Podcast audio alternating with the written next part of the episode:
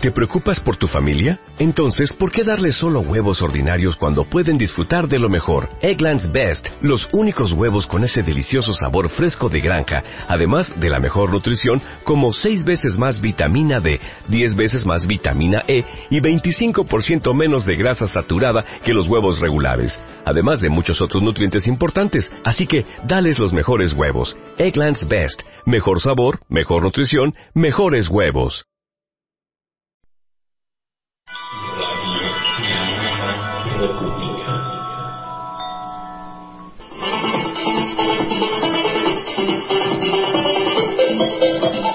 Para no perdernos en el vértigo, para entender los acontecimientos y darles un contexto necesario, es imprescindible leer entre líneas analizar y debatir entre noticias con Rubén Luengas todos los jueves en televisión y radio a las 23 horas del tiempo del centro de México y a las 21 horas en el tiempo del oeste en Estados Unidos.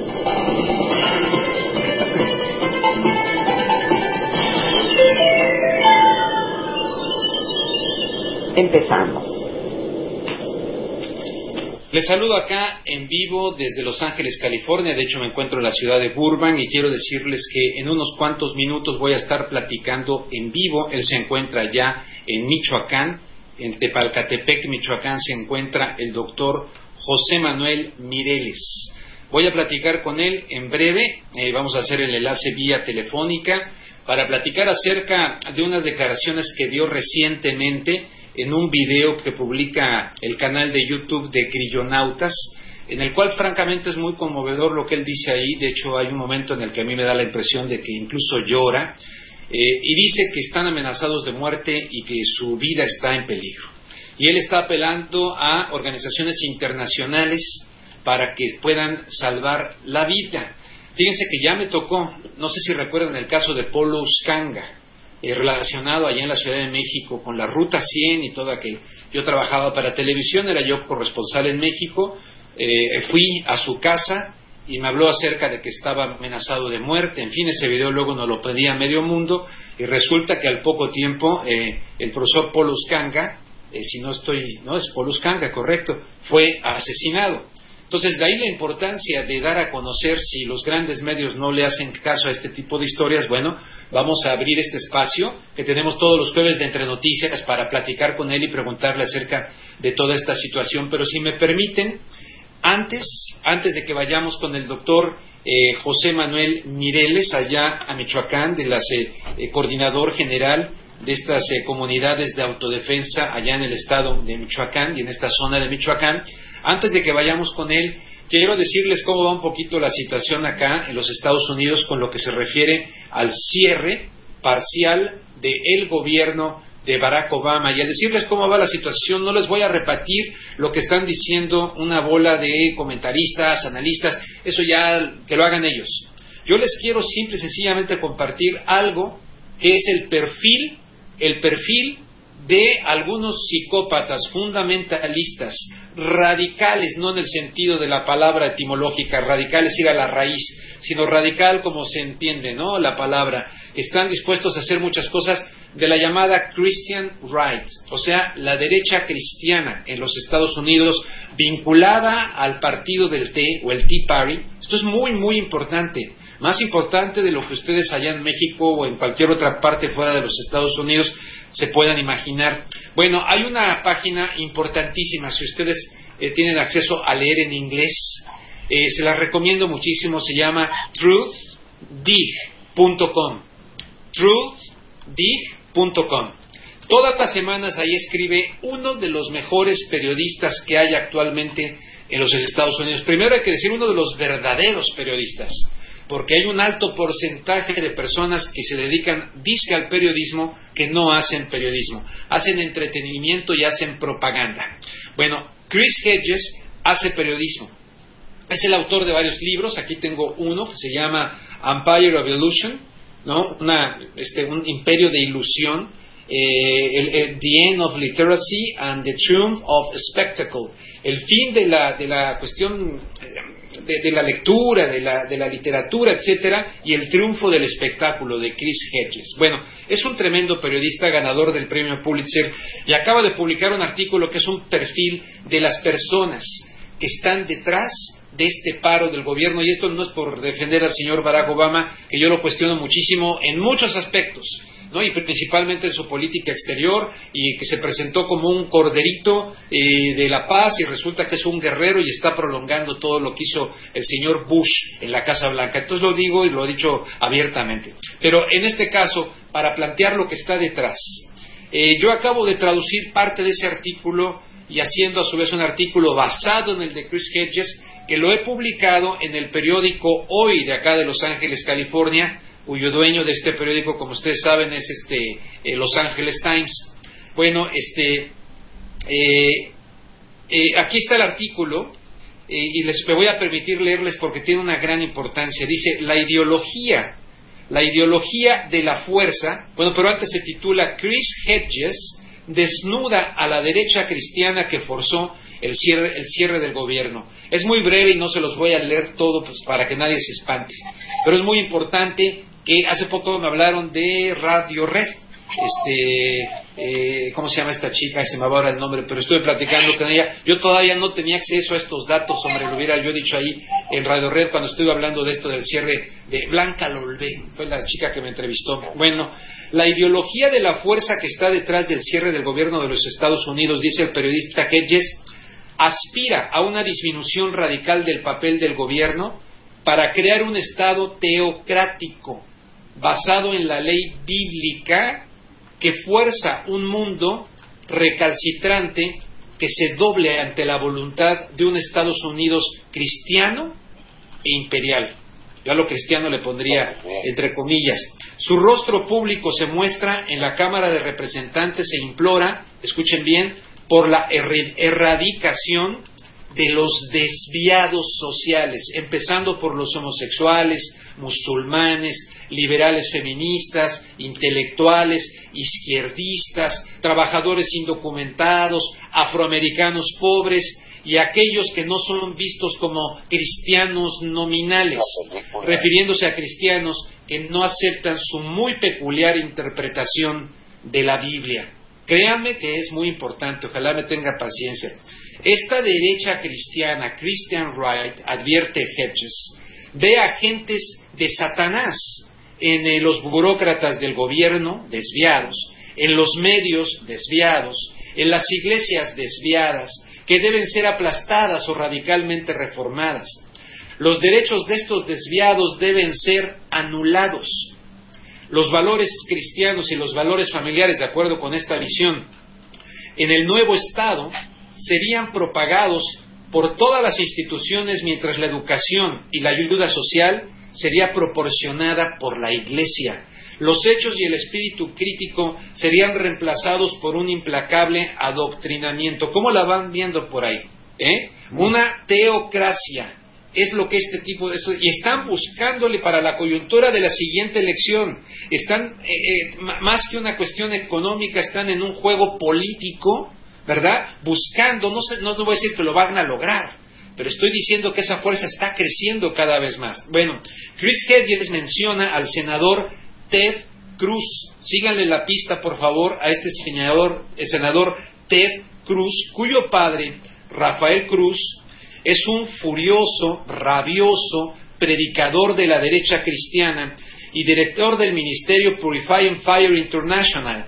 Entre otros republicanos, que orquestaron el cierre del gobierno de Barack Obama enraizados en la ideología cristiana radical conocida como dominionism o dominionismo, o también se le conoce a esto como reconstrucción cristiana, cuya ideología hace un llamado, subrayo aquí, a líderes cristianos ungidos a apoderarse del Estado en los Estados Unidos y construir las leyes y las metas de la nación bíblica, reduciendo la actividad gubernamental a organizar la defensa militar, la seguridad interna y la protección de los derechos de la propiedad.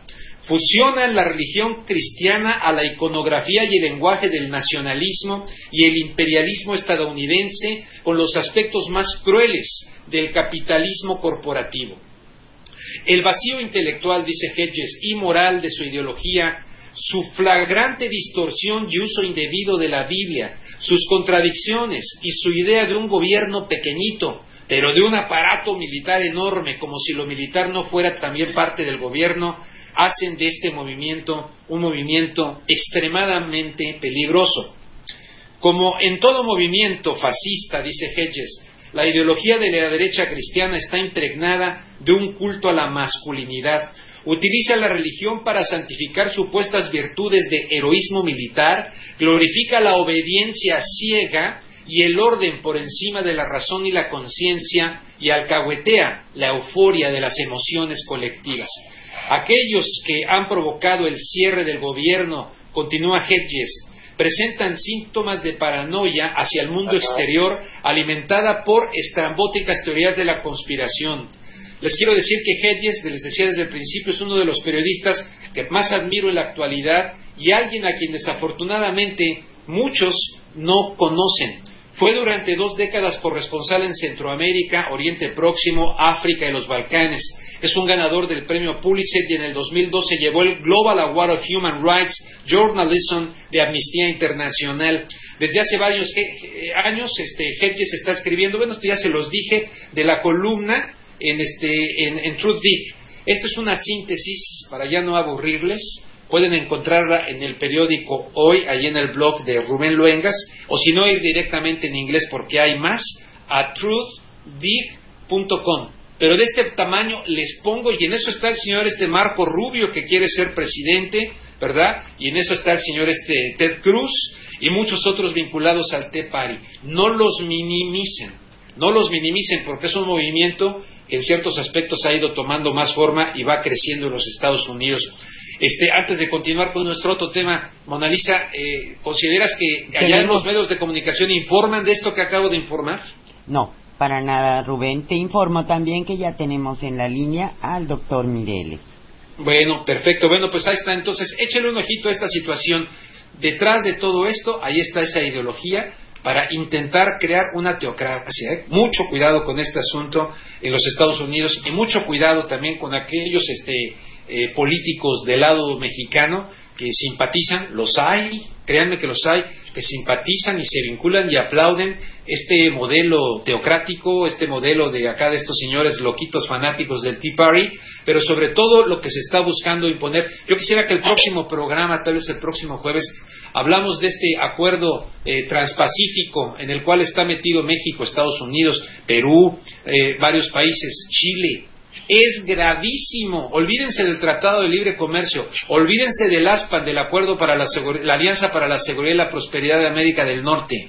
Prácticamente ya están este, fraguando y se está negociando en secreto esto que les estoy diciendo, este acuerdo internacional, en secreto al grado de que ni siquiera el draft, como dicen en inglés, ¿cómo sería el, perdón, se me fue la palabra en español, el draft, el bosquejo, lo que sea, de esta, de esta cuestión, al Congreso de los Estados Unidos y quienes llegaron a tener acceso a él salieron diciendo es muy malo para Estados Unidos, pero no podemos decirles por qué. Eh, me estarán viendo un poquito como chiflado, como medio teórico de la conspiración. Bueno, escúchenos el próximo jueves. Voy a prepararlo a fondo para que lo puedan entender muy bien. Y a los países como México, que están metidos en esto, Perú, con el señor Ollanta Humala, que supuestamente, uy, qué miedo, ahí viene Ollanta Humala, está alineado en todo esto. Bueno, a este, de acuerdo les pide que sacrifiquen sus leyes, que entreguen su soberanía, tienen que cambiar sus leyes para también tener accesibilidad en este tremendo mercado enorme, ¿verdad? De cuestiones energéticas como el petróleo, el gas, etcétera. Bueno, ahí la dejamos porque ya está esperando en la línea el doctor José Manuel Mireles, a quien le doy la bienvenida en este espacio. Ya lo entrevisté alguna vez para Contragolpe Radio acá en los Estados Unidos. Tenemos el gusto de hacerlo ampliamente, recibir llamadas de la gente. Y ahora lo tenemos aquí Entre Noticias en este enlace telefónico. Doctor, muy buenas noches. ¿Cómo se encuentra usted esta noche allá en Michoacán? Buenas noches, Rubén, y buenas noches a todo tu auditorio. Pues aquí todavía seguimos soportando ya la tercera semana del bloqueo que se ha impuesto por parte del crimen organizado es la situación hasta el momento y seguimos atendiendo nuestros nuestros heridos porque pues ya es el, modo de vivendi de nuestra zona, Rubén. Oiga, eh, antes de entrar un poco a, que me dé los detalles de lo que, pues francamente me conmovió el video de esta entrevista que usted hizo ahí con este Grillonautas, el canal de YouTube de Grillonautas, eh, en el que hace un llamado usted muy, muy fuerte, porque usted plantea que ha sido amenazado de muerte no solamente usted, sino otras personas, y usted pide ahí el auxilio de autoridades de derechos humanos a nivel internacional, porque dentro de México, dice en ese video, no se le está haciendo caso. Eh, primero, esta pregunta, o sea, ¿cómo está la situación? Pues yo alguna vez le preguntaba en radio eso, ¿no? Sobre la parte física de usted, de la seguridad de su vida, que, es evidente que desde entonces me parecía que estaban en peligro, pero ahora usted mismo se lo ha dicho ahí a, Grillonautas. ¿Nos puede dar los detalles esta noche aquí en vivo en Entre Noticias?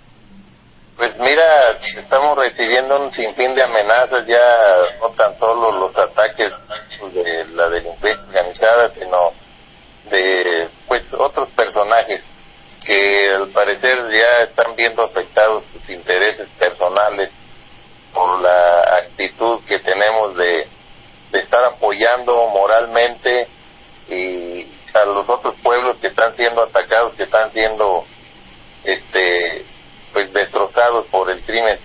Ya nos habíamos hecho la idea de, de no meternos en lo que no nos importa, como nos dijeron que nos aplacáramos, que le hiciéramos, pero de regalito me dejan las tres cabezas de gente de mi pueblo y uno es vecino de aquí de enfrente que, que yo lo vi nacer, que yo lo vi crecer, que jamás en la vida lo vi meterse en ningún problema, mucho menos a, la, a drogas o a vicios.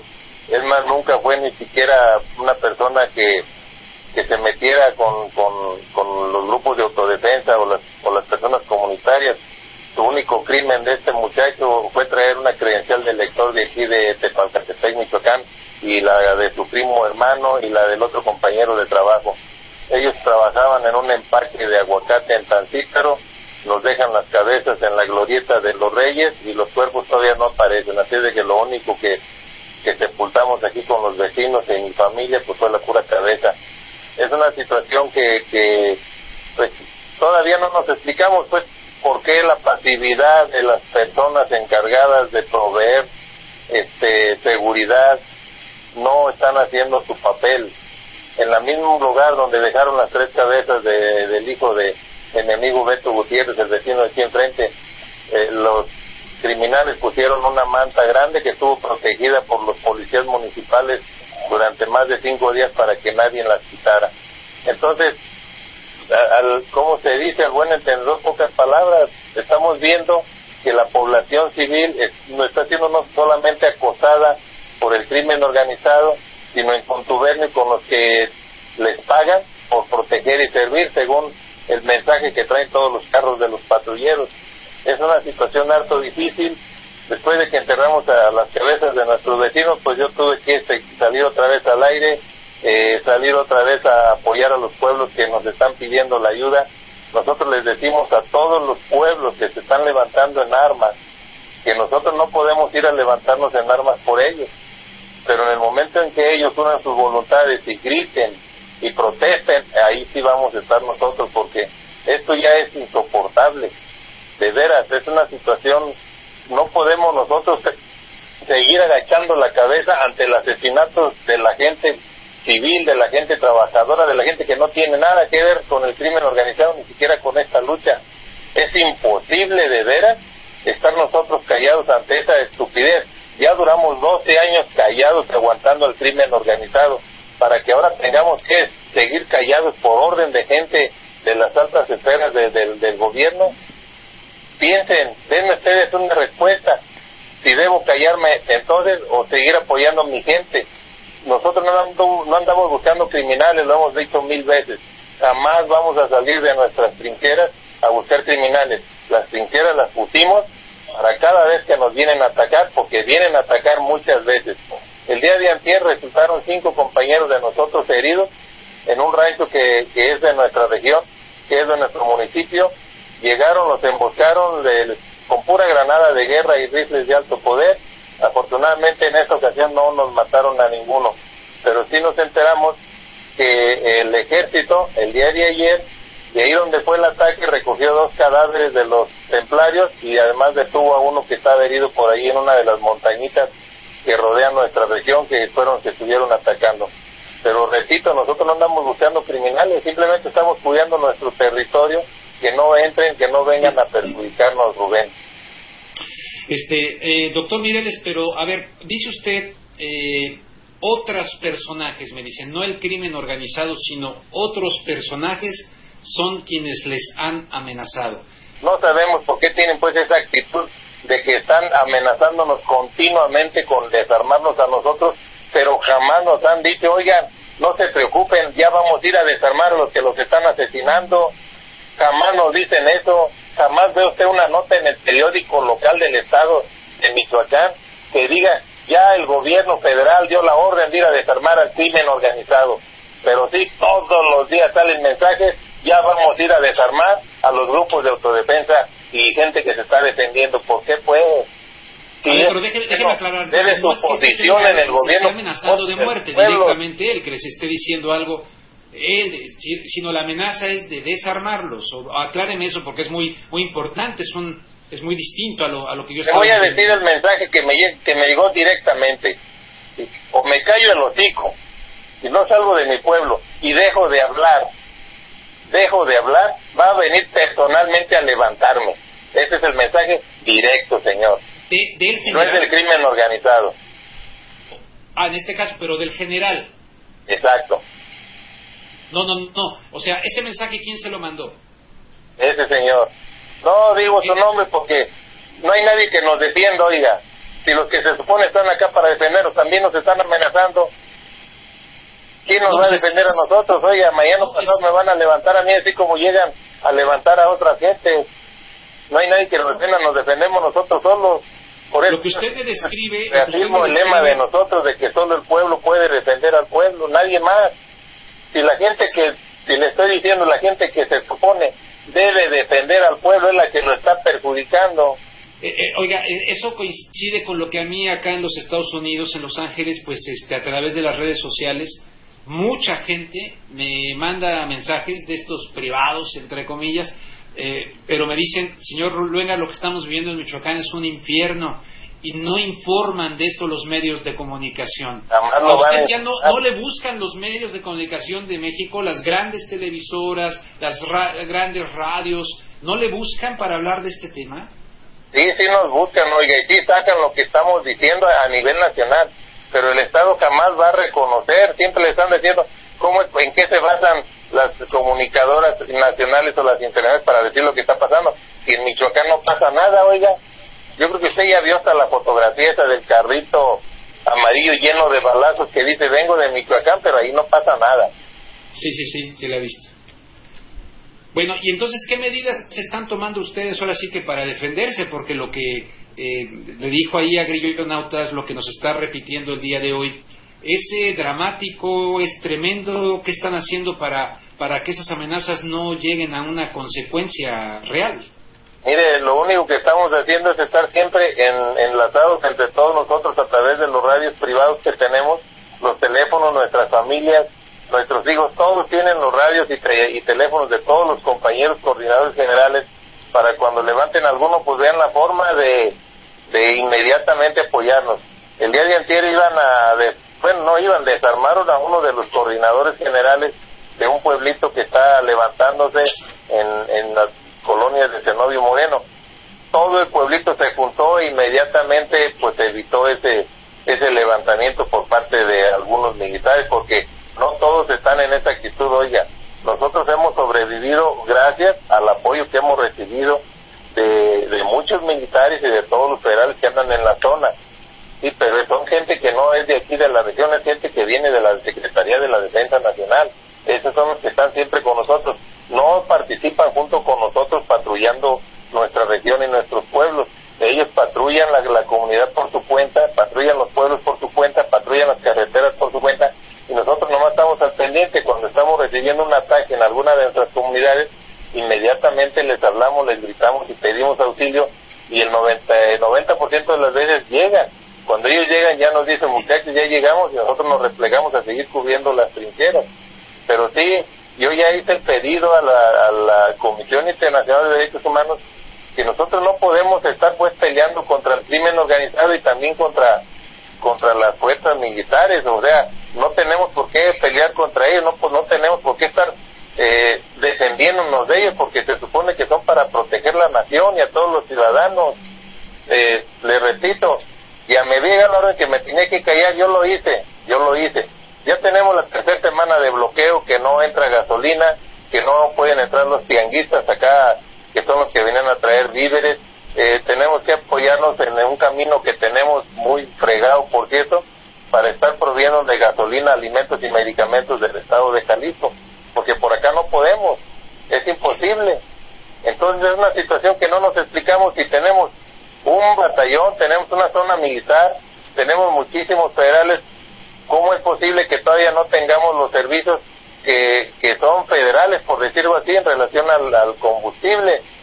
Ya les ofrecieron que escolta a los piperos para traer combustible a todos nuestros municipios, pero resulta pues que los piperos tienen su familia en el área de Uapan o en Apachingán, en Morelia, y ellos van a ser ejecutados si algún pipero viene a traernos gasolina. ¿Quién está realizando el bloqueo? ¿Los templarios? Los templarios, señor. Los templarios tienen amenazados a los choferes de las pipas, a, sus familias, a los directivos de Pemex, que son los que tienen la redistribución regional. Los depósitos generales están en Europa, en Michoacán, y toda esa zona pertenece a los templarios. O sea que toda esta zona de Michoacán podríamos decir que se trata de un estado fallido.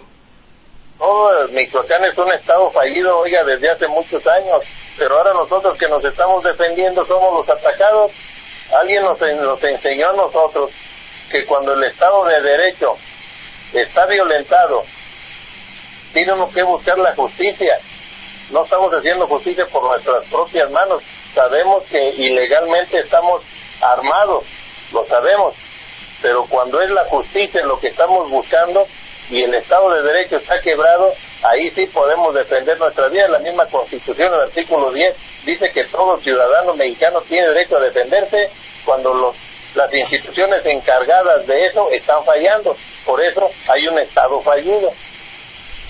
Este, ante, ante eso que usted menciona, eh, ha habido declaraciones, pronunciamientos del presidente Enrique Peña Nieto en el sentido de decir que estos grupos que él entiende pero que eh, no se puede tomar la ley en la mano, que grupos como ustedes obviamente están operando fuera de la ley. ¿Qué opina usted de esa declaración del presidente Enrique Peña Nieto, que la dice él pues desde la comodidad del poder político en México y ustedes la viven desde el peligro cotidiano, en este caso allá en caminos de Michoacán y pueblos que voy pasando en Michoacán?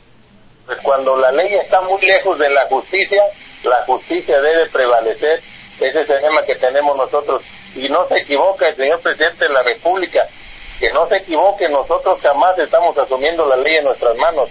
Simplemente estamos asumiendo la responsabilidad de nuestra propia seguridad porque no les tenemos confianza a las instituciones, porque durante más de 12 años nos han dejado solos y abandonados a nuestra suerte, a pesar de que pagamos impuestos, todos nosotros somos personas que pagan impuestos, somos gente productiva, algunos son empresarios, otros son ganaderos, otros son agricultores, otros son productores de limón, de aguacate. Yo simplemente soy un médico general al servicio de la Secretaría de Salud y ahí en mi talón de cheque me dice que me descuentan tanto dinero para los impuestos, que se supone que esos impuestos son para que constitucionalmente se nos brinde seguridad, vivienda, este, salud y todas esas cosas, y está fallando el sistema en todo eso.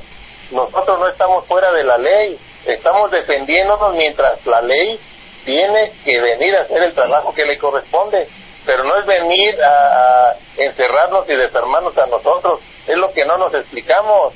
¿Por qué no vienen a parar el crimen organizado si lo conocen, oiga, andan en camionetotas del año blindadas, encapuchados a media calle con, con esos riflonones que yo nunca se los he visto ni al ejército, a ellos no los ven y andan en caravanas de 15, 20 camionetas, oiga, yo le apuesto que hasta de un satélite se ve, pero ellos no los ven y pasan delante de ellos, pasan junto con ellos.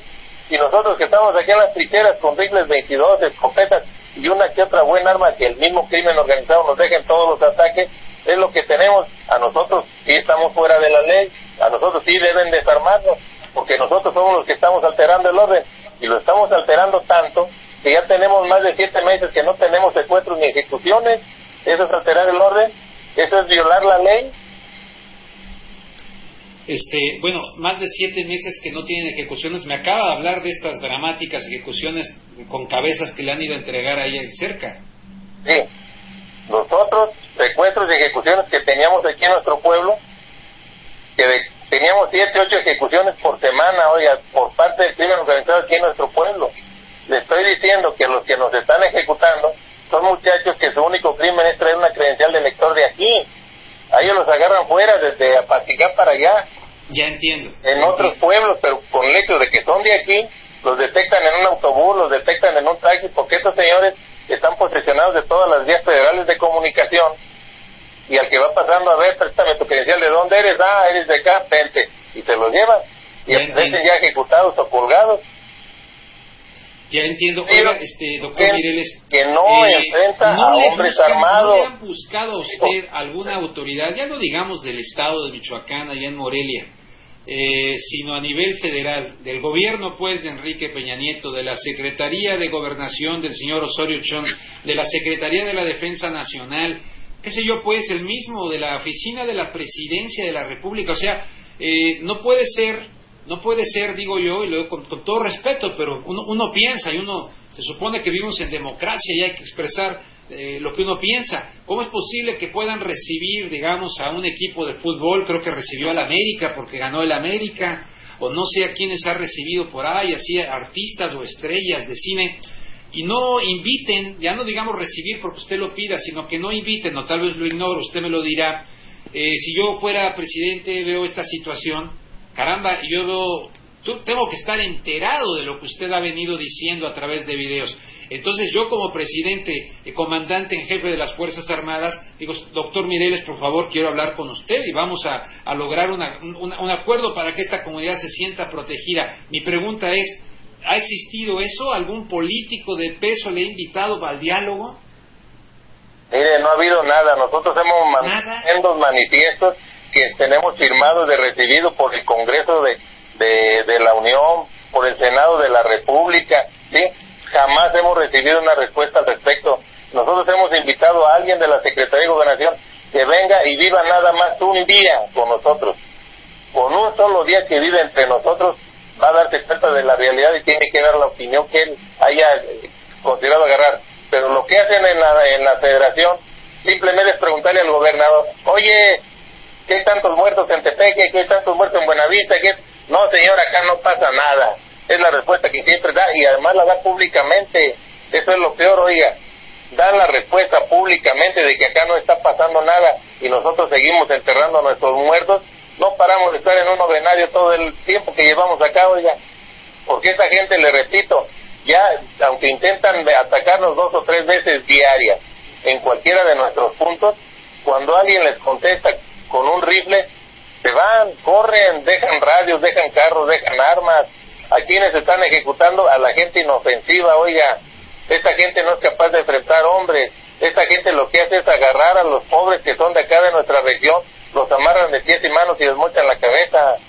¿Usted considera que eso es justo y que el gobierno lo esté viendo día y noche?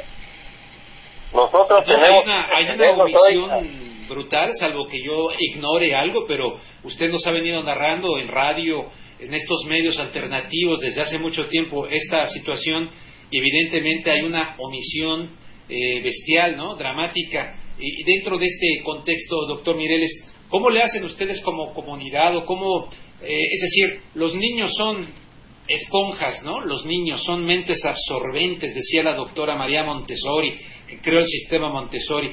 ¿Cómo, ¿Cómo están absorbiendo esta realidad cotidiana tan dramática todos los días los niños de su comunidad en Tepalcatepec, allá en Michoacán? ¿Cómo están haciendo para que los niños evidentemente no reciban un daño psicológico de todo esto o lo puedan procesar de alguna manera? No sé, me preocupa mucho el tema de los niños ahí. Mire, es una situación harto difícil, ¿sí? Pero desde hace más de siete meses ya no hay movimientos internos en las cabeceras municipales, en las ciudades de, que están levantadas. Todos nuestros ataques son en las líneas fronterizas de nuestros municipios, porque no permitimos que esta gente entre.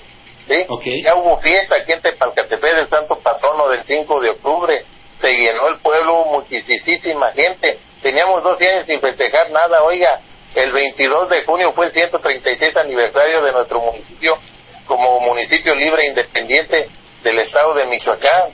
Eh, hubo teatro, oiga, hubo teatro, hubo folclore, hubo poesía, hubo bailables. Antes no había nada de eso. Llegaba sábado y domingo y eran puros pueblos fantasmas. Los únicos carros que circulaban era la gente esa bien armada y camuflaqueada y encapuchada por todos los caminos. Esa es una situación que está cambiando en los mismos niños.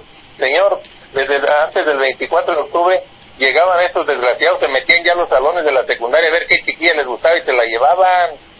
¿sí? Al principio las chiquillas gritaban, pataleaban, lloraban para ver quién las iba a auxiliar y como nadie se podía meter porque al que se metían le rompían el hocico, lo mataban, ya al último, más llegaban por las chiquillas ya solitas se subían a los carros sin protestar y con la cabeza agachada, ya tenemos más de siete meses que eso ya no hay. Esa situación psicológica que tenían las, las escuelas estas ya no existe. Hay mucha mejoría dentro de lo que son los pueblos. Los golpes, las balaceras son en, en, los límites geográficos de nuestros municipios. Sí, y las 10 hemos tenido que romper muchos caminos de terracería por donde esos caballeros este, templarios se nos metían a nuestros pueblos. Esto ya lo eliminamos, nomás dejamos las vías federales porque esas están custodiadas tanto por el ejército como los, por los federales. Y desde el, el mayo vinieron a apoyarnos en ese asunto. Eh, me dice que usted ha acudido a la Comisión Internacional de Derechos Humanos. Eh, Solicitamos el auxilio a través de, Radio Red porque no sabemos otro medio. Le solicitamos el apoyo a la Comisión Nacional de Derechos Humanos desde que empezaron los bloqueos y nos contestaron tres meses después. Yo siento que eso no está bien, oiga. Si uno pide auxilio es porque lo necesita en ese momento. Sí, porque hasta vinieron, vino uno de los representantes de la Comisión Nacional de Derechos Humanos a dar un recorrido por nuestro municipio, pero vino tres meses después de que pedimos auxilio. Y nada más viene a preguntarnos, oiga, ¿cuál militar les está faltando al respeto? ¿Cuál funcionario le está faltando al respeto? Pues esta, esta guerra no es contra los funcionarios, esta guerra es contra el crimen organizado, nada más. Nosotros no estamos en guerra ni con el gobierno federal ni con mucho menos con el estatal, oiga, que nunca nos hace caso. Nosotros estamos mandando a todos nuestros heridos, balaseados e incluso enfermos al estado de Jalisco porque no hay nadie que nos ayude a llevarlos a Patingán. En los primeros ataques llevamos un balaseado a Patingán bien custodiado y del mismo hospital lo rechazaron porque el hospital que atienda a un herido de la zona de, que está levantada, pues van a incendiar todo el hospital. Ya mataron a una enfermera y a sus dos hijas porque ayudó a los heridos que quedaron en el ataque que hicieron a los reyes, los mismos templarios. Entonces, esta gente, tenemos que buscar la forma de atender a nuestra gente acá por otro lado. Oigan, me, están preguntando, es alguien que, que, me conoce y me pregunta por mensaje de texto, eh, ¿podrías preguntarle al doctor Mireles eh, ¿qué, hizo por el Estado Lázaro Cárdenas Batel? Eh, yo, ¿se acuerda que una vez le pregunté más o menos algo parecido en radio?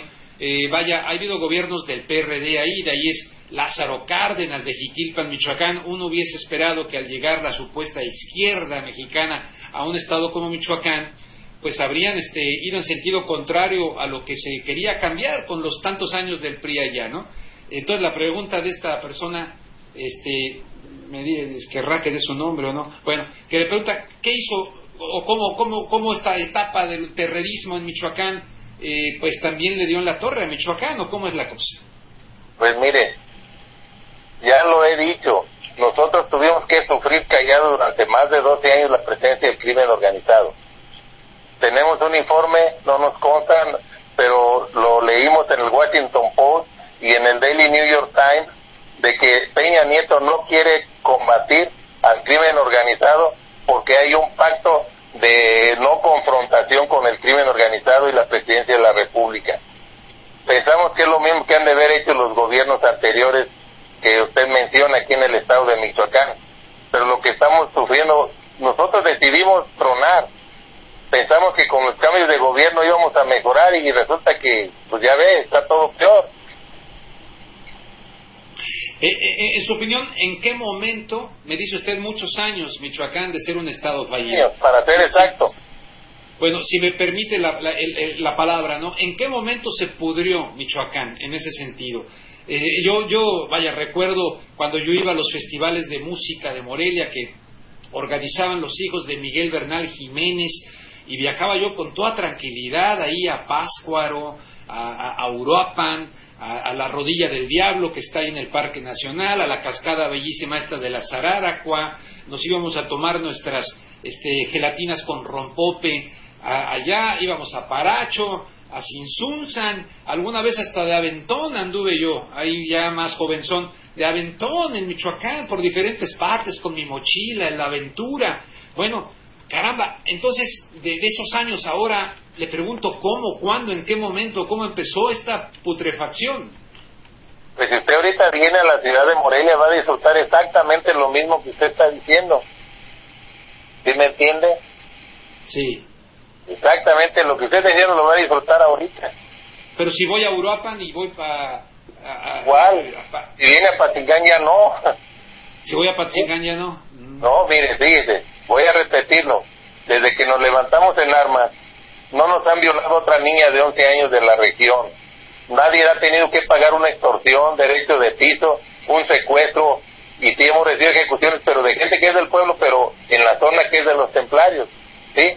Más de siete meses, Morelia, Michoacán, con todo el poder del gobierno del Estado, con los policías altamente calificados de no sé cuántas academias para poder ser policías en Morelia, con la zona 21 zona militar, tiene tres ejecuciones diarias, ¿sí? Tiene un promedio de siete secuestros diarios, tiene un promedio de, son 18, 18 robos de vehículos diarios, señor con todo el poder del Estado y de la Federación de Morelia, tienen ese problema diario. Sí, en toda nuestra región, que desde el 24 de febrero nos levantamos, no se ha perdido un carro, no se ha perdido un alfiler, no hemos tenido ya violaciones de niñas, no hemos tenido secuestros ni ejecuciones dentro de nuestra región. A los que secuestran y ejecutan son trabajadores agrícolas que andan trabajando en las huertas de Tancítaro, de Uruapan, de Los Reyes, de Peribán, eh, de ella que nomás por el simple hecho de que tenga credencial de lector acá. Nosotros ya tuvimos que recoger a todos nuestros estudiantes porque ya llegaban al tecnológico y a las preparatorias de Patingán buscando a los jóvenes estudiantes que son de Tepalcatepé, de Buenavista, La Ruana, Cualcomana, Aguililla y Quinicuila. ¿Sí? Eso lo estamos viendo. Y eso lo está viendo el Estado, lo está viendo la Federación, pero ellos no están poniendo ninguna solución. La solución es que los que estamos fuera de la ley somos los que nos estamos defendiendo y punto. Y de ahí no los cambiamos, oiga. Por eso siempre he pedido el apoyo de la opinión pública internacional. Por eso estamos pidiendo el apoyo y el auxilio de la Comisión Internacional de Derechos Humanos. Por eso les agradecemos a ustedes que nos dan la oportunidad de expresar y gritar, porque acá nadie nos hace caso. Nadie, a pesar de los manifiestos que hemos mandado, a pesar de la gente que hemos mandado, seguimos igual. Al que teníamos de diputado de distrito lo ejecutaron porque no quiso firmarle al gobernador el desarme de toda la zona, porque resulta de que toda la zona pertenece al distrito del señor diputado que acaban de ejecutar. ¿sí? Eso ya lo está declarando el, el hermano personalmente del diputado, porque se lo expresó a él un día antes de que lo ejecutara. Sí, oiga, más en otra, otra pregunta que me han puesto por acá en el, en el chat para utilizar este préstamo lingüístico. Eh, dice, la pregunta dice, ¿cómo podemos saber si el mismo ejército está inmiscuido y en complicidad con el crimen organizado? ¿Qué espera que suceda en el corto o mediano plazos? Eh, ¿Cómo podemos apoyarlos los demás ciudadanos de México? Este, una pregunta que le hace Molotov. Mire, es una situación que ya nos ha estado ayudando personas que viven en Estados Unidos. Tenemos un coordinador general allá que es José Sandoval, es el que hace las manifestaciones, manifestaciones ante las embajadas y consulados, porque sí necesitamos el apoyo. Yo personalmente he declarado que los generales, fíjense, hay algunos generales del estado de Michoacán que desde hace 12 años sabemos están coludidos con el narcotráfico, pero también hay generales aquí en el estado de Michoacán que no están en esa línea, esa gente por el apoyo que nos han dado. Eso lo hemos dicho. Nosotros no tenemos, no tenemos nada de esto, lo único que sabemos es lo que estamos diciendo. esta gente llega y, andan todos armados y no los desarman y no se juntan con ellos, por, un, por una cuadra entran unos y por otra cuadra salen los, los delincuentes. Entonces no sabemos qué es, es lo que nosotros interpretamos. A lo mejor están en nómina de ellos. La otra parte de la pregunta, ¿qué espera que suceda en el corto o mediano plazos? Uno. Y dos, ¿qué podemos, eh, ¿cómo podemos apoyar a otros mexicanos más concretamente? ¿Usted qué pediría como apoyo? A ver, eh, de manera más concreta. Pues en primer lugar, que participen en las manifestaciones de presión, porque mire, al gobierno mexicano no le gusta que presionen internacionalmente contra las situaciones malas que están pasando en México. Y eso obliga a que la presidencia de la República entonces sí mande investigadores mande pues federal que vengan a combatir al crimen, ¿sí? Eso es lo que estamos pidiendo en primer lugar. Nosotros hasta ahorita lo más que les hemos pedido que cuando hay este tipo de bloqueos es que si algunos mexicanos en Estados Unidos, donde sea, tienen la oportunidad de ayudarnos, nos apoyen con alimentos, nos apoyen con combustibles, porque nosotros no pertenecemos a ningún cártel ni somos ningún cártel. Si fuera así, no teníamos que andar pidiendo limonas. Oiga, ¿cuántas veces no he pedido yo en el medio de la noche una ambulancia. Oiga, si saben que estamos en zona de guerra, que tenemos muchos heridos, muchos balanceados, y el gobierno no se digna ni siquiera mandar una ambulancia para que esté de guardia en cada uno de los pueblos que estamos en lucha, si saben perfectamente que no podemos llevar a nuestros heridos ni enfermos a la zona de Apatingán, que es donde hay hospitales de segundo y tercer nivel, y nos dejan solos, tenemos que andar pidiendo ayuda, gracias a Dios nos la han dado el presidente municipal de Quilotlán, el director del Hospital Regional de Ciudad Guzmán, en el Hospital General de Guadalajara, en el Hospital Universitario de Colima, es donde nos están recibiendo todos nuestros heridos y, y enfermos, oiga, porque no podemos darles para acá. Nos matan a toda la gente que mandamos a Patingán. Esa es la ayuda principal que les pedimos a todos los que nos estén escuchando, Rubén. Ojalá haya eco. Nosotros necesitamos urgentemente por lo menos tres ambulancias. Me dijo una vez Priscila, la de Radio Red, Oiga, yo supe que ya les han dado, sí, yo tengo promesas de que si ya, si ya estuvieran cumplidas, yo ya tendría 100 ambulancias aquí en la región, porque mucha gente nos habla, no, sí, ya estamos organizando, ya la tenemos, en donde la quieren, por dónde se las mandamos, pero pienso que son solo buenas intenciones, Rubén, y queremos algo sólido. Yo sé que hay muchos mexicanos que pueden ayudar, que pueden apoyarnos, ojalá tengan la oportunidad de hacerlo. Porque este, ahorita a ver, ¿quién es José, José Sandoval? No sé si eh, eh, José Sandoval, ¿dónde está localizado acá en Estados Unidos para que nosotros entremos en contacto con él y, a ver qué podemos hacer acá desde los Estados Unidos? ¿Quién es José Sandoval? Este, este muchacho es de San José, ahí vive él. ¿En San José, California? En San José, California. Él nos está apoyando desde que empezó este movimiento. Él hace las, todos los, movimientos sociales ahí en, en el estado de California para la cuestión de apoyo a los migrantes la cuestión de documentos y cosas de esas, pero ahora nos está apoyando en la lucha social que tenemos aquí en el estado de Michoacán. Si quiere, yo le digo mañana que se comunique con usted, porque él está coordinando lo de otra ambulancia, el apoyo para otra ambulancia. Y ojalá, mire, hemos recibido invitaciones de empresarios, no, que te voy a hacer un festival en Fresno, que te voy a hacer un festival acá en, en, tal lado y, que de ahí vamos a sacar la ambulancia. Yo ni sé si, si hagan los festivales o no, pero hasta ahorita no tenemos ningún resultado, oiga, solo buenas intenciones. Ojalá y nunca se les quiten las buenas intenciones porque algún día van a hacer realidad lo que ofrecen. Ojalá a través de su conducto tengamos ese apoyo, tanto para que apoyen a José allá en, en la presión que anda haciendo él. Él ya se presentó a la ONU, ya se presentó a la Casa Blanca, ya se presentó a, todas las... Él presenta nuestros manifiestos de peticiones en Estados Unidos, oiga. Y gracias a las presiones que se han hecho allá, usted sabe perfectamente que el señor Obama ya ordenó que no se deportara a ningún michoacano y que después de más de 30 años el señor Obama abrió el asilo político para los michoacanos, que están yéndose ya familias enteras porque ya les mataron pues a alguien y, no quieren que sus familias se acaben, ¿verdad?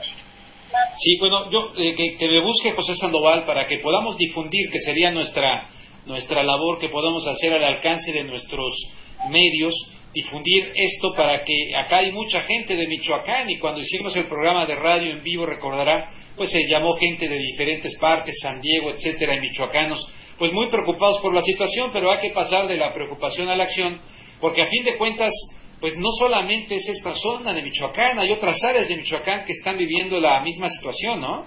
Hay muchas zonas, oiga, ahorita nosotros, aquí nomás en mi, en mi zona de Tierra Caliente somos seis municipios, pero nosotros somos el municipio número nueve que se incorporó a, la lucha con las autodefensas. Los primeros seis municipios fueron de la meseta purépecha, ahora son los de la Tierra Caliente, y eso nomás por hablar de nuestra zona. Pero ya ves, eh, Guerrero también está en la misma situación, Oaxaca está en la misma situación, creo que una parte de Veracruz ya están haciendo lo mismo. Yo nomás voy a hablar por lo que es mi pueblo y mi comunidad. Oiga, sumando lo que usted nos ha narrado, sumando lo que pasa en Guerrero, lo que pasa en otras partes, Oaxaca, los problemas eh, del magisterio, eh, en fin, muchos otros que se están juntando en el país. ¿Usted cómo ven desde Michoacán México en su conjunto, incluso económicamente? Ahora eh, estos señores que se la pasan, ¿se acuerdan cuando Fox habló de un crecimiento, de cuánto hablaba? Del 7%, si no mal recuerdo, un crecimiento económico, más allá del debate que podemos hacer acerca de, si el, planeta Tierra aguanta un crecimiento eh, infinito económico en, un planeta limitado. En fin, ese es otro tema. Pero hablaban del gran crecimiento. Ahora el crecimiento económico en México eh, va a ser mucho más bajo de lo que nos habían dicho estos señores que han llegado al poder. En fin, ¿usted cómo ve México en su conjunto, en todos los rubros, televisión, ambiente público, cultura, sociedad? ¿Cómo ve a nuestro México desde Michoacán? Pues mire, el México que anuncian en la televisión con los mensajes y las pláticas de esta gente no tiene nada que ver con el México que nosotros estamos viviendo, oiga. Eso es lo, lo raro, ¿verdad? El México del que habla en los informes de los gobiernos, pues no sé de cuál México se esté refiriendo en lo general, porque tenemos un México en llamas, tenemos un México en llamas por todas esas situaciones, por los movimientos magisteriales, por los movimientos estudiantiles, por los movimientos de los anarquistas, por los movimientos de, del crimen organizado y por los movimientos de las autodefensas. Y todavía a eso se le agregan los movimientos y las divisiones que se hacen dentro de los partidos políticos esa es una situación que ellos lo controlan, pero a través de la lengua y, de la televisión o de la prensa nacional, oiga. Pero, pues alguien que venga, hay muchos observadores internacionales que, que te den una vueltecita por todas estas regiones para que vean la realidad del México real, del México bravo, decía alguien por ahí. Son cosas muy diferentes, nada que ver con, con la pacificación o lo que anunció el señor Osorio Chón, que ya disminuyó el crimen y quién sabe qué, y las ejecuciones pues no sabemos en cuál México está pasando esto, porque en el de nosotros, oiga, todos los días tenemos secuestros y ejecuciones de gente nosotros que no vive en nuestra región, pero su pecado, le repito, es traer credenciales del lector de nuestra región. Ese México que ellos anuncian, nosotros no lo conocemos y no lo hemos visto desde hace más de 12 años. No nos interesa el partido político que, que haya gobernado todo este tiempo. La situación sigue avanzando y necesitamos el apoyo Necesitamos simple y sencillamente que el gobierno haga el trabajo que le corresponde. Nosotros no tenemos por qué andar armados, oiga, para defender a nuestros hijos. Nosotros tenemos que andar armados para defender nuestra economía, nuestras cosechas, nuestra producción. No es nuestra función, oiga. Esa es la función real del gobierno, del Estado y la Federación. Solo queremos que ellos vengan a hacer su trabajo. Nosotros nos retiramos en santa paz a nuestra productividad.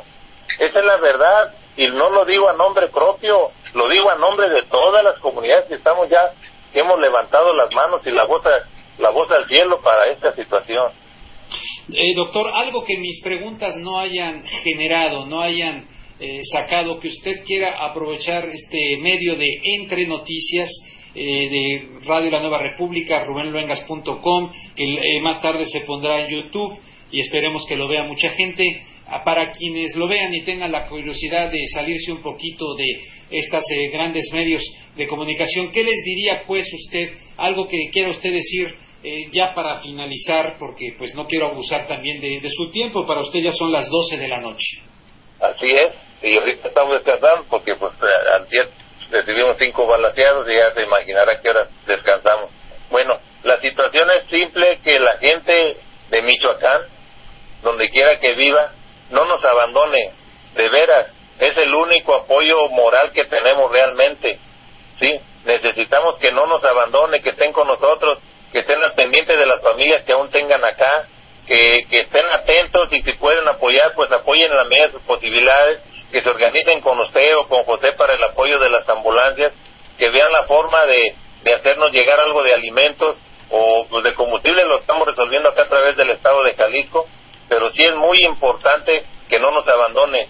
Nos sentimos completamente abandonados por el Estado y la Federación porque no vemos una solución a corto plazo. Solamente sabemos que tenemos que seguir avanzando, que apoyando a los demás pueblos vecinos que se están uniendo a la lucha porque están viviendo y sufriendo la misma situación que nosotros. No queremos seguir enterrando las cabezas de nuestros hijos o de nuestros hermanos porque fueron ejecutados lejos de aquí por el simple hecho de ser de acá. Necesitamos que hagan la presión internacional suficiente para que el Estado ya lo resuelva, que entienda el Estado que no es ejecutándonos a los líderes eh, como van a resolver el problema. Nos pueden callar, eso sí es cierto. Nos mochan la cabeza y nos callan, pero esto va a levantar más gente. Queremos que haya paz. Nuestros hijos están en paz en nuestro pueblo porque estamos luchando en las montañas, en las barrancas, en los caminos por donde hay accesos para acá. Pero estamos viendo que nuestras familias estén tranquilas, seguras y felices en lo que cabe en cada uno de nuestros pueblos. Que no nos abandonen y usted muchísimas gracias por brindarnos este apoyo y la oportunidad de hablar. Al contrario, yo le agradezco mucho a usted y la verdad, pues este, cuídense mucho, por favor, y este, utilicen todos estos medios y todos quienes se los ofrecen para eh, llamarnos inmediatamente ante alguna situación para por lo menos tratar de hacer viral, ¿no? En este concepto que se utiliza ahora en los medios sociales para que mayor gente sepa. Mañana Digo, a mí me, encanta el fútbol, jugué fútbol, eh, Panchito Hernández me llevó a las juveniles del América hace muchos años, cuando yo vivía en la colonia del reloj frente a donde entrenaba el América, me encanta el fútbol, pero también me desagrada mucho que se manipule y se distraiga al mexicano de asuntos vitales como este con asuntos. Mañana juega México, ¿no? Contra Panamá para ver si va al mundial o no va al mundial. Ojalá vaya al mundial, pero ojalá que los mexicanos no perdamos el país, no perdamos lo que ustedes en Michoacán han perdido y vemos cada vez más que por todos lados. Eh, y desgraciadamente, pues un llamado a los medios de comunicación que tienen un alcance enorme, con que realmente se decidieran medios importantes a, por ejemplo, ver esto de las ambulancias, esto que está planteando el doctor Mireles, caramba, ¿dónde está esa solidaridad eh, eh, con la gente? Es muy importante en este momento, salvo que ellos no les crean o digan que son narcotraficantes, o yo no sé qué estén diciendo los medios de ustedes, doctor. Pues eso es lo que ha estado diciendo el Estado desde que empezamos la lucha, que somos un grupo de criminales luchando para sacar a otros criminales. Y sí, si nosotros somos que yo soy médico cirujano de hace 25 años de la Secretaría, este, los otros son señores presidentes de los clubes de cacería, presidente de la Unión de Productores de Limón, presidente de la producción de, mango, las asociaciones de padres de familia, soy presidente de la Sociedad de Padres de Familia también. Entonces, si esto es ser criminales para el gobierno del Estado, pues sí tiene razón, somos criminales, pero que vengan a ver la verdad, porque todas esas informaciones que da el gobierno del Estado de nosotros es lo que nos hace pensar es parte de los templarios, oiga. Si en lugar de venir a aplacar a esa gente, porque tenemos muchos testigos, oiga, que no quieren hablar porque pues tienen que los maten, ¿sí? Que han estado en las comidas que hacen estos señores, donde quiera que hacen sus pachangas. Sí, nosotros entendemos que a lo mejor son convenios obligados para que los dejen gobernar a gusto, pero yo esto no le llamo gobernar si tenemos un Estado en llamas y que no nos criminalicen y honestamente le pido mis más humildes disculpas al ejército bueno y, leal al, glorioso ejército mexicano que nos está apoyando. No compartimos las opiniones de algunos este, personas que, que nos agreden o que nos amenazan, pero no nos vamos a dejar, oiga, no podemos seguirnos ocultando, seguir tapando y viendo cómo ejecutan a nuestros vecinos y no poder hablar, cuando menos. Yo no uso ninguna clase de armas, las únicas armas con las que me defiendo y hablo son las que me han enseñado en una institución que la que pertenezco desde hace más de 30 años, que las únicas armas que podemos utilizar son la verdad, la razón y la justicia. Son las únicas y esas armas nadie en este mundo, nadie me las puede quitar. Me emociona escucharle hablar así, doctor Mireles, mis respetos eh, a sus palabras. Este, vaya un abrazo acá desde Los Ángeles para usted y todas las personas que están sufriendo esto y esta omisión eh, por parte del gobierno y el agradecimiento a la parte del ejército mexicano que, como usted dice, les han defendido. Vaya un abrazo hasta allá. ¿Quiere agregar algo? Pues más, más muchas gracias Rubén, a todos tus escuchas y a toda la comunidad bonita que tenemos por allá en California y en cualquiera de los estados de la Unión Americana. Les agradecemos el apoyo moral, pero sí, si fuera posible, ayúdenos un poco más, necesitamos ambulancias y necesitamos de urgencia. Ojalá esto llegue donde debe llegar y como lo he dicho anteriormente, necesitamos un ángel, un ángel es urgente, un ángel que nos apoye con las unidades que estamos pidiendo para atender a nuestros heridos y trasladar a nuestros enfermos. Y muchas pues gracias y un abrazo a todos los que nos escuchen. Gracias y pídale a José Sandoval que, que me busque para ver cómo podemos ayudar a difundir esto y que tenga como conclusión lo de las ambulancias con los michoacanos o los mexicanos que acá en Los Ángeles quieran cooperar. Gracias, este doctor Mireles. Gracias, Rubén, y buenas noches. Muy buenas noches.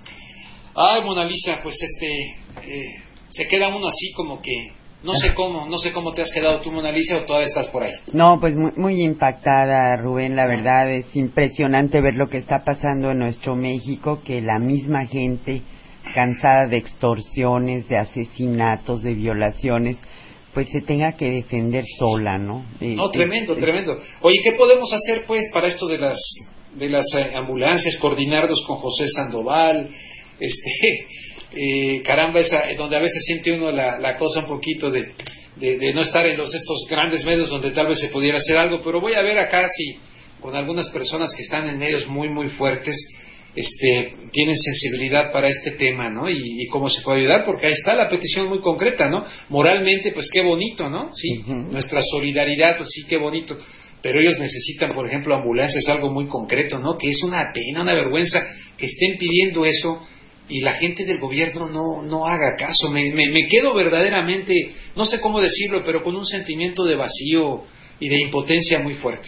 Sí, sí, muy frustrante. Aquí también en, la, en el chat comentan que lo peor es que muy pronto todo el país va a estar así, ¿no? Y, eso de que pues se tenga que autorresolver es, es muy limitado, ¿no? Yo creo que la primera cosa es sí hacer conciencia, pero a la vez que hace uno conciencia, o sea, hace la denuncia, creo que tendríamos que buscar caminos muy concretos. Mira, a lo mejor una cuenta de cheques, hay que hablar con el eh, doctor Mireles, de qué manera la gente puede hacerles llegar de manera confiable, eh, pues no sé, mm, los pequeños recursos que se puedan aportar, ¿no? Claro, porque pues sí te quedas con esa gran frustración, esa sensación de impotencia y mira, hay mucha gente que nada más que tiene recursos y tiene disposición, pero necesita confiar y necesita que los caminos, los canales sean confiables y estén abiertos. Exactamente es lo que tiene que haber. A, mí, por ejemplo, subí el, video este que te digo me conmovió a las redes sociales y no faltó alguien que me, me, pusiera en los estos eh, mensajes. Señor Luengas, usted es un periodista serio, no le haga el juego a este señor, etcétera. Yo dije, ah, caray, que, sabrá algo que yo no sé, ¿no? Te, te, quedas en... Pero caramba, alguien que habla de esta manera, eh, como el doctor Mireles, este, que yo no sé que hasta ahorita haya sido cuestionado, pues más allá de las mismas cosas que él dice que ha dicho el gobierno, en fin, pero este, alguien que está narrando así, pues no se puede uno quedar indiferente, ¿no? Creo yo. No, no, no, es que, mira, la cuestión es esta. La, el gobierno, pues sí, yo desde mi punto de vista, ¿eh? no tienes por qué suscribirlo, pero los grupos de autodefensa, en cuanto empezaron a actuar, aplacaron extorsiones, secuestros, decapitaciones, violaciones. O sea, se puede. Es gente que está jugándose la vida. Fíjate que los que están muy enterados de esto, porque tampoco me quiero lucir de lo que no sé, son los compañeros del taller de desarrollo comunitario, del TADECO. Ellos trabajan mucho, este, ellos sí se van a la sierra y pues ellos andan en, con esto de los desaparecidos y saben muy bien de lo de policías comunitarias porque ellos han ido a la sierra a hacer entrevistas. Pues a ver si podemos hablar con ellos el próximo jueves, ¿no? Fíjate que sí, sí voy a hablar con este Javier Monroy, que es eh, uno de los eh, pues dirigentes más preparados ellos están muy bien enterados de, de, muy buena fuente, de primera mano, porque yo creo que vale la pena, primero como decíamos, que se tome conciencia de esta gente tan valerosa que se enfrenta a algo que a todo el mundo le parece imposible, al crimen organizado, ¿no? Y lo para. Y, y pues como eso evidencia, yo siento al gobierno, pues el gobierno se molesta y también los empieza a perseguir y pues oye, ya dos juegos, este es muy duro, ¿no? No, pues el mundo está, el mundo está bien loco, está, está al revés la situación. En fin, pues ahí queda esta emisión de Entonces, Entre mira, Noticias podemos Radio La Nueva República. Antes de despedirnos, lo que quieras este, Podemos, informar. ¿no? Pues pendientes entonces con que nos sigas hablando del tema tan interesante de este paro gubernamental, de operación gubernamental de Estados Unidos como quedaste. Y yo Ah, acuerdo con las gentes de Tadeco, si quieres, para la otra mitad del programa, que nos hable de esto. Porque Claro que sí. No, y hay que, hay que empezar a difundir en México lo que es este acuerdo, eh, este acuerdo que lo, lo inició por ahí. ¿Qué, qué parece lo iniciaron? Lo iniciaron, Luego se sumó a Estados Unidos. El acuerdo este Pacífico, Transpacífico, ay, se me va ahorita el nombre, eh, es el TPP en inglés creo, pero eh, créeme que es ya la consagración, no de la primavera de Stravinsky, es ya la consagración del, de- de- de- de- del poder corporativo a nivel enorme, extendido. México está dentro de eso, ¿verdad? Donde incluso están obligando, acaba de presentar, pues es un caballo de Troya corporativo, pues. Sí. Y, y ¿sabes a quién acaba de informar de eso acá en los Estados Unidos? La gran periodista Amy Goodman en Democracy Ah, Now! sí, sí. entrevistó a una mujer brillante que forma parte de una organización que ha investigado eso, y así lo denomina ella, el caballo de Troya corporativo, y lo están negociando calladitos. Se supone que los congresos, en el caso de México es el Senado, ¿no? El Senado el que tiene, acá también las el Senado es el que tiene que, que- que decidir sobre instancias de comercio en los Estados Unidos. Pues no están ni siquiera siendo enterados, te repito, de este acuerdo que va muy avanzado y del cual recientemente Peña Nieto dijo que ya estaba por terminarse y no están informando. Yo no sé si los tele- las televisoras dirán ahí la nota superficial, como la decían con el ASPAN, Alianza para la Seguridad y la Prosperidad de América del Norte, pero esto ya es el jaque mate a las democracias, además tiene que ver con el control del Internet, ojo, hay una cuestión ahí para controlar la Internet. Y hay una cuestión también, de- en Perú están muy molestos con este tema y están, hay organizaciones ya dando la cara ahí con este señor Ollanta Humala que supuestamente, uy, era un izquierdoso, eh, tenían tanto miedo, de repente recibió el apoyo de los Vargas Llosa, de Álvaro Vargas Llosa, Mario Vargas Llosa, y yo dije, oye, qué raro, esto está muy extraño, del mismo Alejandro Toledo, ya vi por qué está muy extraño, él está alineado en toda esta situación, el- el- el- este, este presidente peruano, y, y- y- a ver si te mando ahí por Salieron- algo y salieron y- por ahí. Pero es tremendo el asunto, créanme que es una situación muy, muy grave para quienes no queremos levantarnos a vivir en un mundo dominado ya absolutamente por las corporaciones. No, no, es, es que es impresionante porque Ollanta Humala se tenían muchas expectativas, pero salieron como los perre chuchos, ¿no? Ándale, sí, sí, sí, sí, una izquierda domesticada. Bueno, pues este, un fuerte abrazo, este, Mona Lisa, Pastor, Pepe, un fuerte abrazo y a quienes nos hicieron el favor de atendernos, de vernos y luego de ver esto en el YouTube, pues un fuerte abrazo también y, y, y- ustedes deciden, ¿no? Ser parte del problema o parte de la solución del problema. Hay que verlo todo en su conjunto, así como decía un profesor mío en la Universidad Nacional Autónoma de México, eh, él era que, no me acuerdo, salvadoreño creo, decía la concatenación. Eh, todo está concatenado, nada es por separado, hay que ver todo esto en su conjunto.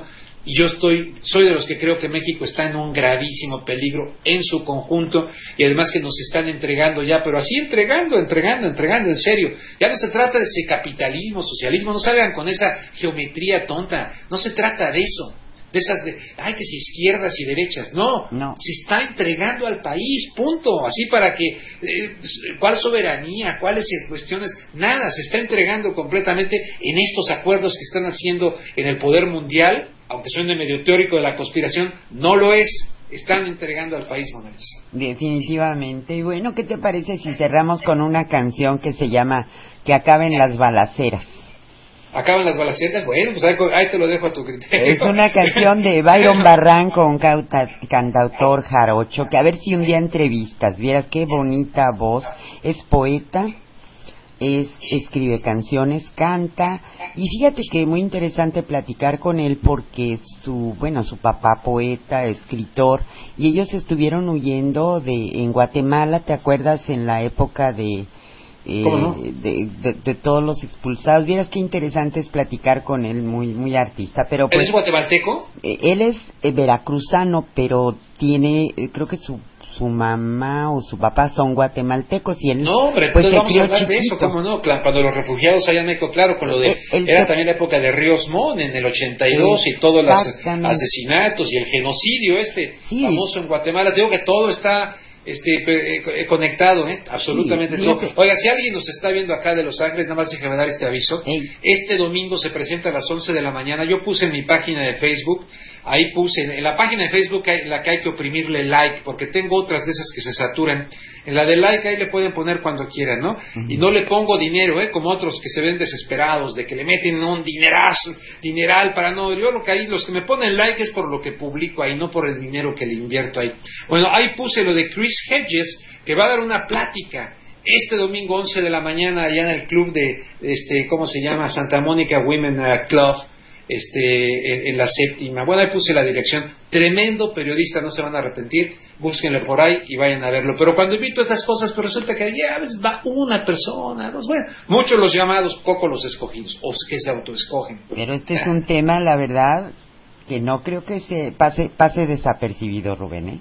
Yo, yo espero que no, espero que, bueno, norteamericanos van a llenar aquello, pero a mí me gustaría que fueran latinos, que no se queden nada más ahí con que si el América y el Guadalajara, que está bien, está bien, vayan a quien quieran, pero por favor, este, eh, conéctense a las grandes ligas de la información. No, sí, bueno, pues vamos con Byron Barranco y que acaben las balaceras. No, lo hacemos. Hasta luego y buenas noches a todos. Hasta luego. Buenas noches.